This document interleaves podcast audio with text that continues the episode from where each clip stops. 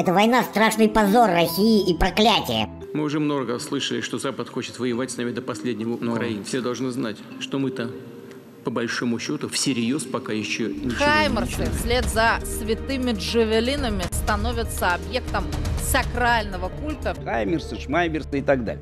Довгоочікуваний ленд-ліз від Долгожданный ленд-лиз от союзников из виртуальной картинки в новостях в один миг стал Украинские реальностью. националисты нанесли массированный удар по новой Каховке из американских систем «Хаймерс». Монополизация власти – это зло. Кон- До завтра.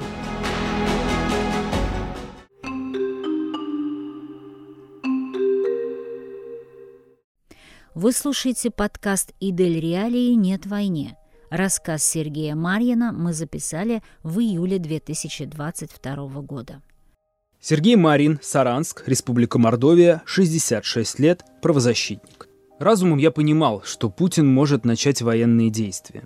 Для меня известие о вводе войск на территорию Украины эмоционально было тяжело пережить. Я не понимал, как это может происходить. Не верил сначала. Думал, что это глупая шутка. У меня дед погиб под Ленинградом зимой 1943 года. Отец рос сиротой. Еще в детстве я читал книгу томского писателя Владимира Колыхалова «Дикие побеги». Мне кажется, в ней описана жизнь моего отца в детстве. Там очень много совпадений. Мне бы не хотелось, чтобы другие попали в такую ситуацию, и это происходило в тылу. А что было на линии соприкосновений войск? Мы же смотрели кинохронику, когда пикирующие самолеты расстреливали колонны беженцев, дома рушились под бомбами. Для меня война — это самое последнее дело. В моем окружении за войну никого нет, а вот тех, кто поддерживает операцию в Украине в защиту Донбасса, хоть отбавляй. При этом все понимают, что за высказывание против спецоперации можно попасть в плохую ситуацию. Власть заставляет народ молчать и говорить о поддержке. Она начала загонять несогласных.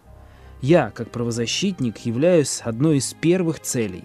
Когда я пишу в интернете, то прекрасно понимаю, что мне грозит. Независимые люди – главная угроза для нынешней власти.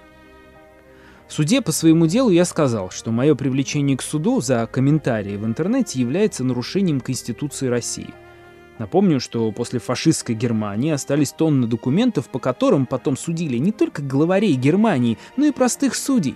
А судья – моя старая знакомая. Она давно уже в угоду власти выносит по моим делам не вполне правовые решения. Свое мнение я продолжу высказывать. Буду выходить в одиночный пикет, но подожду осени. Штраф в 40 тысяч рублей я платить не буду. Мне просто не из чего. У меня пенсия 12 тысяч.